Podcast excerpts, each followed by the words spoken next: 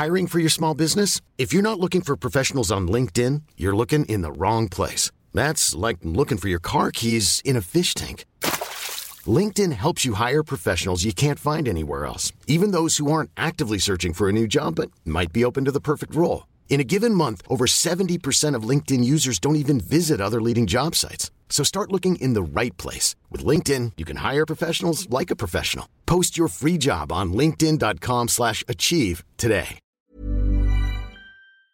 Bonjour à toutes et à tous, bienvenue dans le podcast Assure. Bonjour mon cher Russ, comment ça va? Ça va Guillaume, bonjour. Ça fait plaisir de se, de se revoir aujourd'hui, puisqu'on va parler là de José Aldo, José Albo qui... José Albo Avec son pied beau. C'est terrible. José Aldo qui répond à Habib Nurmagomedov. Mais avant ça, vous le savez, Road to 100 G's, c'est lancé. Le countdown est lancé. On compte sur vous. Euh, puisque, bref, non, on, on ne va rien dire. On compte sur vous. Euh, petit pouce bleu, un petit abonnement sur YouTube, ça nous aide énormément, vous le savez. Sans vous, rien de tout cela ne serait possible. Comme le dit euh, Joe Rogan à propos de Dana White, à chaque pesée du FC numéroté.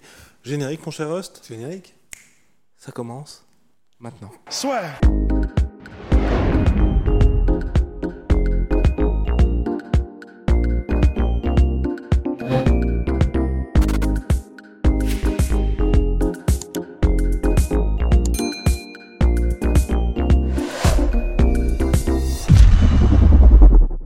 José Aldo a répondu à Khabib Nurmagomedov, Khabib Nurmagomedov qui avait eu des mots assez durs, on avait trouvé à l'encontre de José Aldo, qui mine de rien a fait une seconde partie de carrière assez admirable chez les bantamweight, et Aldo, toujours aussi classe, c'est vrai qu'il a l'air vraiment en paix avec lui-même ces derniers temps, s'est permis de lui répondre, et mine de rien, donc c'est pas du tout agressif ou quoi, mais euh, je pense qu'il marque un point sur le fait que peut-être Khabib pourrait regretter, dans un futur plus ou moins proche, d'être parti si tôt à la retraite.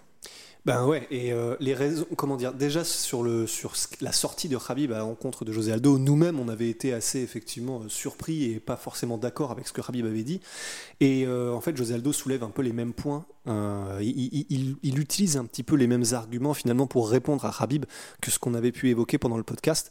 Je vais vous lire sa réponse en essayant de faire une traduction simultanée.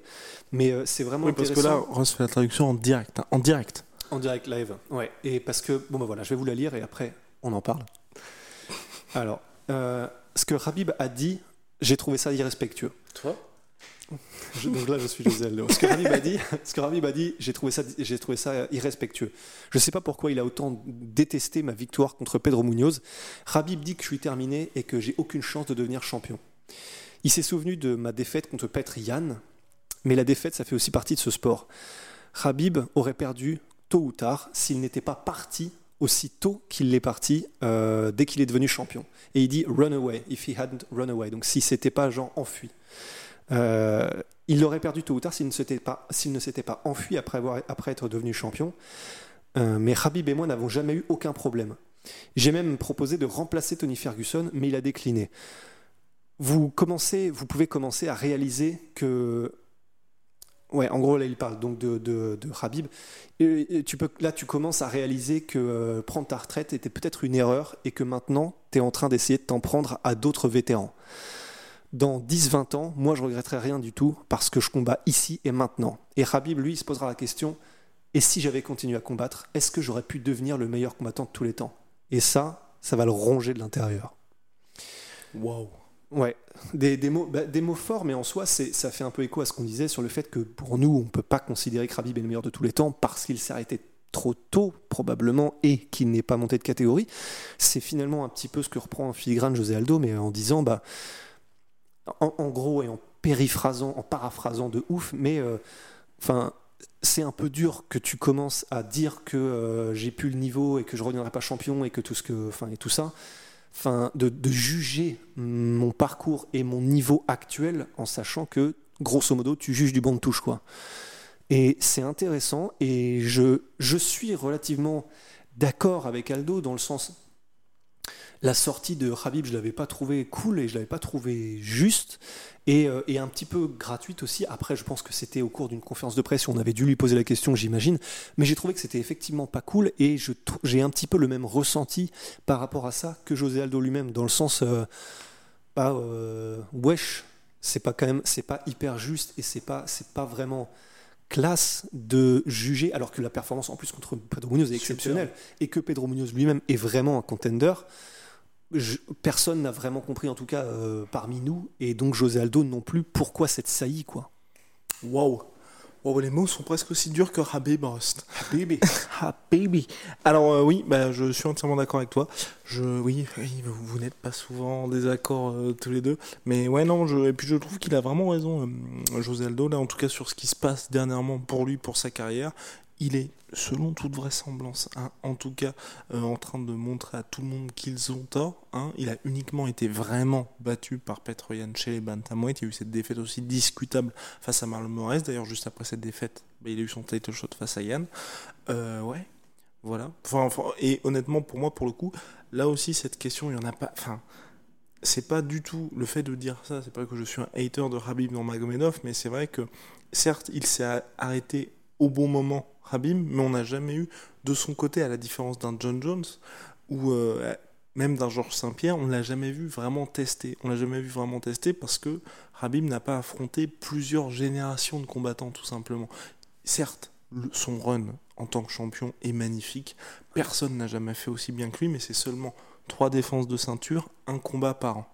Quand on voit ça par rapport à Anderson Silva, au John Jones, parce qu'aujourd'hui on compare à ça, hein, on le compare à John Jones, Anderson Silva, Georges Saint-Pierre, même quelqu'un comme Dimitrius Johnson.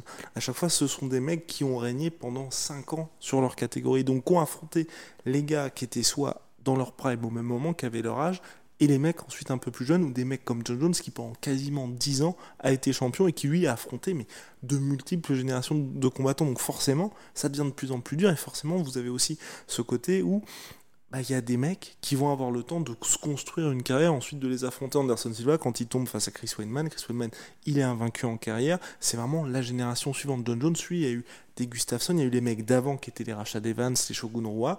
Ensuite, il y a les Daniel Cormier que je mets un peu au même moment que lui. Et puis là, ces derniers temps, c'était Dominic Reyes. Il a gagné contre tous ces gars. Et donc, c'est là où moi, vraiment, je rejoins José Aldo qui on a tendance à l'oublier, l'a aussi fait au début de son règne chez les Featherweight, où il y a eu la, génération précédente, ensuite sa génération présente, qui a pris fin avec Conor McGregor, que je mets. J'ai presque envie de mettre dans la génération d'après, parce que Conor McGregor et, Max Holloway, ils ont le même âge, donc je les mets vraiment ensemble à ce niveau-là. Ouais, ouais, non, complètement. Bah, José Aldo, voilà, il est, il est né au WEC avec les Uriah Faber et les gars comme ça. Ensuite, il est arrivé à l'UFC, il a affronté la génération des Chad Mendes et des Mark Orminic et tout ça. Et ensuite, effectivement, euh, bah, il a affronté euh, la, comment dire, les, euh, bah, il a affronté Conor McGregor, mais donc clairement, il a fait plusieurs générations. C'est vraiment, c'est, c'est comment dire. c'est factuel que qu'il est passé c'est pas c'est pas que la durée c'est pas que parce que ça a duré presque dix ans ces défenses de titre c'est vraiment les générations qu'il a affrontées et c'est pour ça que effectivement je pense qu'il n'y a pas grand chose à rajouter sur ce que dit José Aldo parce que c'est simplement c'est du factuel, quoi. C'est du factuel que probablement, effectivement, tous les fans passeront maintenant, euh, si jamais Rabib ne revient pas, il y a peu de chances du coup que ça se fasse, mais tous les fans auront cette espèce de d'arrière-goût de, quel dommage du coup qu'il n'ait pas continué, ça aurait été tellement incroyable de, de voir jusqu'où pouvait aller un mec comme Rabib quoi. Mm.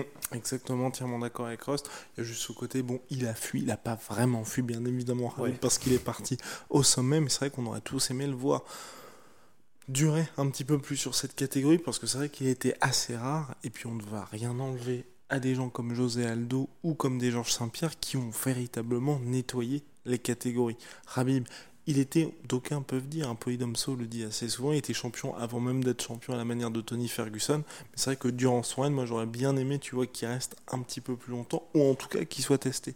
Non pas que je sois un hater, mais par exemple John Jones, moi j'adore le voir tester en fait. Et se dire, d'accord, donc le mec est quand même humain entre guillemets, mais il arrive toujours à surmonter tout ça. Et c'est ce qui pour moi fait vraiment les plus grands champions, c'est de les avoir vus dans des moments où tu vois que le mec est vraiment dans le dur, et ensuite le gars revient et arrive soit à claquer un KO, soit bah, John Jones par exemple contre Daniel Cormier, quand vous regardez le combat 1, le combat 2, vous dites ah oui, bah, il y a en dehors des psychogrammes, bien évidemment, il y a quand même quelque chose qui se passe au niveau de vos émotions. Conor McGregor contre Chan Mendes, premier, deuxième round, c'est hyper dur. Ensuite, il revient. Et c'est ça qui fait qu'à mon avis, il y a aussi euh, toute cette attache qui fait qu'il y a, des mecs qui arrivent à vraiment passionner les foules pour Habib. Euh, à mon avis, les gens sont déjà fans de Habib avant de regarder ses combats. Alors que des gars comme John Jones, des, des gars comme John Jones, des gars comme Georges Saint-Pierre, c'est on peut devenir fan en regardant leur combat. On le connaît pas et là on va faire ah ok j'ai été happé par ça. Anderson Silva contre Chelsonen, même si on déteste Anderson Silva, le comeback qu'il fait lors du premier combat, c'est exceptionnel. Bah c'est ça en fait, c'est vous prenez quel que soit ce que vous ce vos centres d'intérêt euh, favoris sont, que ce soit euh, les films, les mangas ou euh, même sportivement dans d'autres sports ou n'importe quoi. Ben, je, suis, je, mets ma main à couper que les moments qui vous ont le plus bluffé, c'est des moments où il y a eu de l'adversité pour la personne que vous kiffez ou l'équipe que vous kiffez, et où l'équipe ou la personne a justement surmonté cette, cette, adversité pour créer une histoire exceptionnelle. Parce que c'est toujours ça, les, les meilleurs films, c'est quand il y a les meilleurs méchants. quoi. Et là, c'est vrai qu'il y a, on n'a pas eu l'occasion de voir Habib tester contre son Némésis, contre son méchant, contre son Joker, contre son Mister Freeze. Euh, J'étais en train d'essayer d'en chercher, mais on peut aller dans n'importe quel type de mythologie, tu vois. Mais euh, voilà, c'est juste dommage. Il y avait Kamaru, il y avait les welterweight, il y avait tout, et on n'aura pas eu. Et voilà. Allez, en tout cas, on se dit à, très vite pour de nouvelles aventures. Big Rusty, Big Shout My Sweet My Sweet Protein. Moins 38% sur tous mes protéines avec le code la sueur. Tsume qui s'occupe de toute notre déco magnifique. You already know. Et Venom, sponsor de l'UFC, sponsor de la sueur. Vous savez, là aussi. See you very soon, Big Rusty. See ya.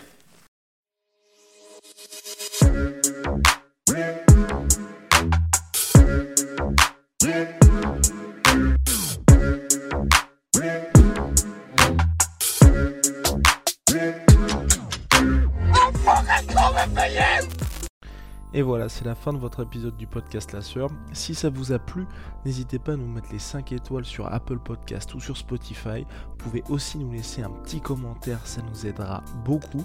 Et si vous voulez aller plus loin avec nous, vous tapez La Sueur toutes les plateformes ou sur les réseaux sociaux, vous nous trouverez. Et là, vous nous écoutez très certainement en audio. On est aussi en vidéo sur YouTube, mais également sur Snapchat. Là encore, vous tapez la sueur et on sera là. Merci de votre fidélité et à très vite pour de nouvelles aventures.